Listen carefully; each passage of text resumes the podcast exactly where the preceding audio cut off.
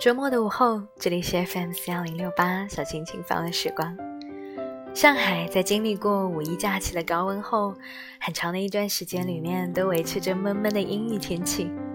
很多个夜晚，我一边听着温柔的雨声和阵阵的春雷声，一边起夜给自己煮茶，摊开曾经看过的书来重读。在夜晚，人会倾向于和一些熟悉的事物待在一起。比如喜欢的作家写过的生活随笔，比如看了很多遍还是会一再重温的美剧。除了从这些事物中寻找安全感，人还会倾向于在美食中寻找。当然，食物的魅力远不止于此，可能是因为食物是从泥土里生长出来，再经由人亲手去烹饪的缘故，食物不论在任何时候都会给你一种。安稳的幸福感，可能那就是人类共同的记忆。食物让人不再忍受饥饿，并安然于当下的生活。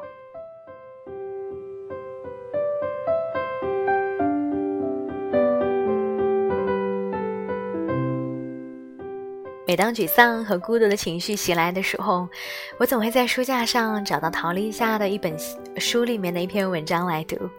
这篇文章有一个很可爱的名字，叫做《咕噜咕噜咕噜》。文章里，陶立夏描述了一种让他即便是很平常的日子里，也能感觉到十倍幸福的食物。如果你是一个正在节食的小孩，可以自动的跳过今天的节目，因为。第一百五十一期小心轻放的时光，我想和你聊一聊那些让你拥有十倍幸福感的食物。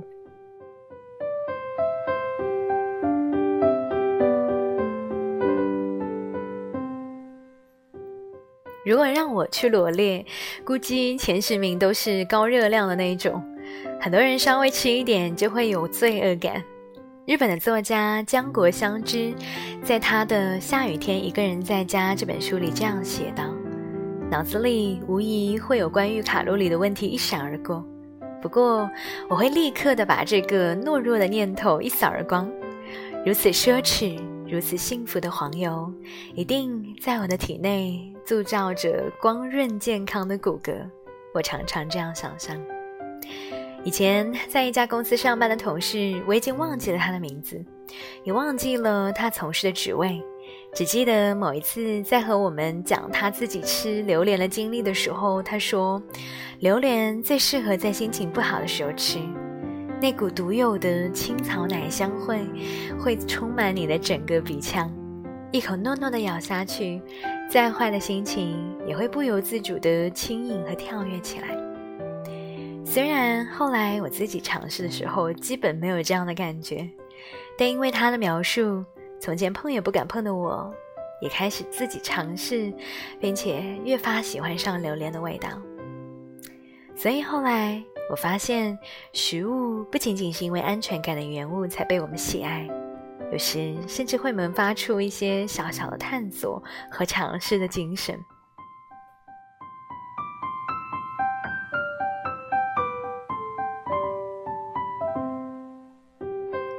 江国香知在他的书里这样写：昨晚和两位要好的编辑去吃荞麦面，我们喝啤酒，品尝生鱼片，还有蚕豆天妇罗、银杏、炙烤的赤龟，各样都来了一点。啤酒喝的差不多的时候，再改喝日本酒，慢悠悠地喝着木质方形小酒杯里宛如清水般滑润的那玩意儿。不知如何，话题转到了葡萄干黄油上去。两位编辑都说爱吃葡萄干黄油，我立刻兴奋起来，便提议说：“今晚在这里喝完以后，就去吃葡萄干黄油吧。”我由衷的认为葡萄干黄油是极其美味的食物。不过，声称爱吃葡萄干黄油的，除了这两位，直至昨晚为止，我也没有遇到过。人们对生吞黄油似乎颇有抵触，比如我的父亲、母亲和妹妹他们，甚至连碰也不敢碰，丈夫和高中时期的朋友也都如此，不过高中时期的朋友们原本就不喝酒，不吃葡萄干黄油，也许就是因为这个。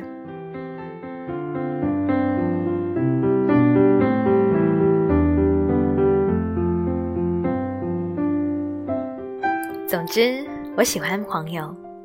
再也没有能够像黄油这般让人纯粹的感受到奢侈的食品了。这是凝固的奢侈。孩提时代，全家人去西餐馆用餐的时候，我最大的乐趣便是黄油。银色的器皿中，圆形的黄油块毕恭毕敬地列着队。我拿起黄油刀，扎起一块来，就这么吃下去。冰冷的感觉划过喉咙后，微微的咸味随即而来，之后便是浓郁的甘甜。这绝非甜腻，而是甘甜的蔓延和扩散。我觉得是黄油制造了我的躯体。人是由迄今为止所吃下去的食物构成的。然而，我绝对不会把黄油涂抹在面包上。黄油不是用来涂抹的，而是用来添加的食材。因为至少它最初还是固体的。用于面包和黄油的动词，我认为应该是加上或者是放上。若要冠以修饰词，应该是牢牢的或者是稳稳的，似乎更妥当。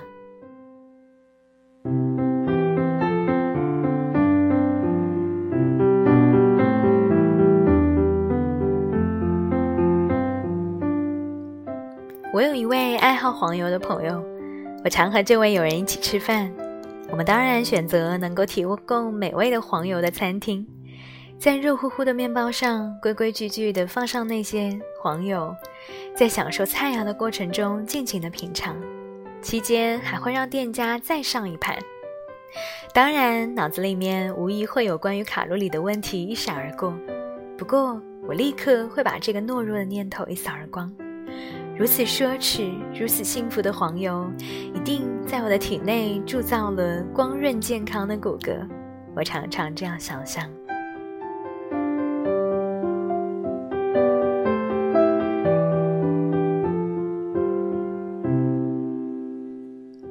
我的祖母是在今年离世的，父亲则是在三年前过世。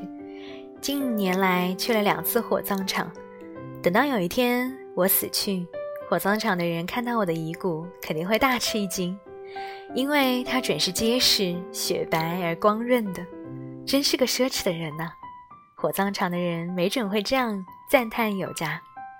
所谓幸福的食物，恐怕就应该是这样的。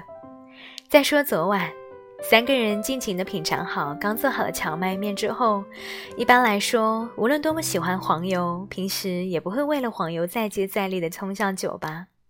但此时，竟各自拿着手机向各处的酒吧打起了咨询电话，结果找到一家位于赤坂，号称绝对可以吃到葡萄干黄油的酒吧，便结伴前去。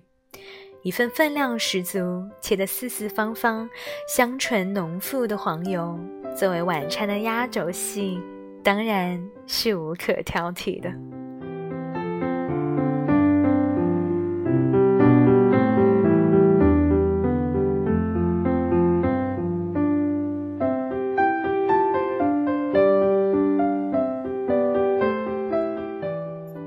前面我提到陶立夏那篇叫做《咕噜咕噜咕噜》的文章，每次都能够治愈沮丧和孤独的情绪。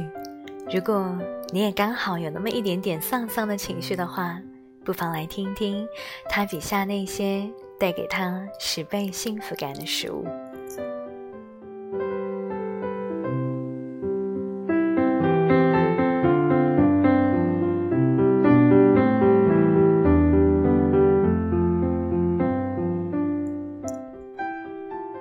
《朱莉与茱莉亚》里面有一句很感人的台词：“你是我面包上的黄油，我生命里的呼吸。”村上春树应该也是很喜欢黄油，所以他在挪威的森林里写：“喜欢你到全世界的森林里的老虎都融化成黄油。”孙茉莉在书里面写过不少烹饪的事，其中当然少不了黄油。除了与鸡蛋有关的一切菜肴，他还喜欢做费功夫的菜式。和绝大多数的人一样，他对于食物的喜好分明。我讨厌烤面包上涂黄油，出于营养上的考虑，有时拿它蘸着汤吃。如果是夹西红柿和生菜的三明治，我会涂上足足的黄油。但烤面包涂黄油就会隐约的散发出我讨厌的咸味脆煎饼的味道。可是我很喜欢在烤过的吐司面包上涂黄油。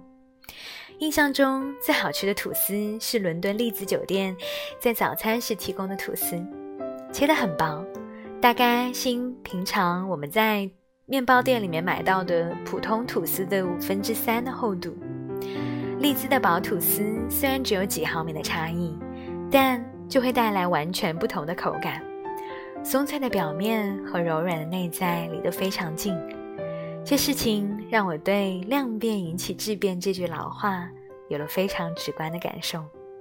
而且酒店的黄油也保持在柔软的状态，黄油刀划过黄油球时丝毫感觉不到阻力，不是那种冻过头的硬度。涂到吐司上，轻易的就化开，可以抹得很均匀。虽然不喜欢将黄油抹在吐司上，但森茉莉平时做菜会用到黄油。我的爱好正相反，平时尽量的避免黄油。抗拒吃西餐的主要原因就是芝士和黄油普遍放的太多太多了。但融化在烤吐司上，带来浓郁奶香味与微凉口感的那一层薄薄的黄油是唯一的例外。最好是再搭配滚烫的英式早餐茶，如果茶具是硬瓷质地的，就更加完美了。我不太喜欢纤细的骨瓷，或者说惧怕它们给人轻巧易碎的观感。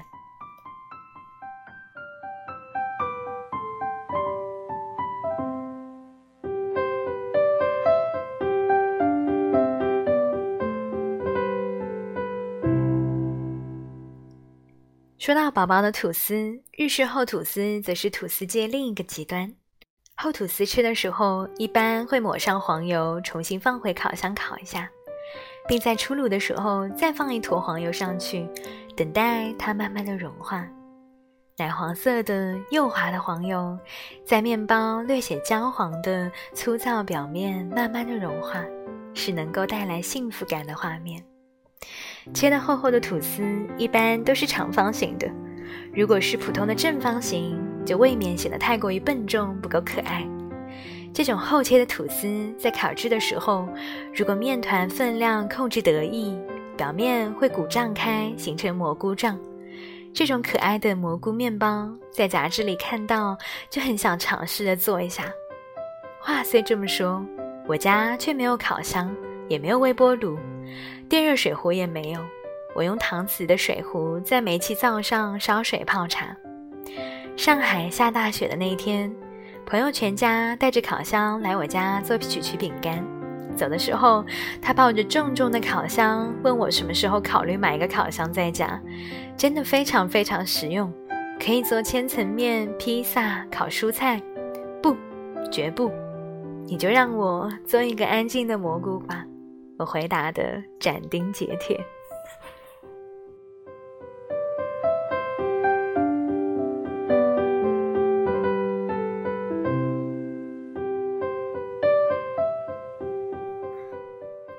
我对需要黄油和芝士的烘焙提不起兴趣，最喜欢做的菜是蘑菇清汤。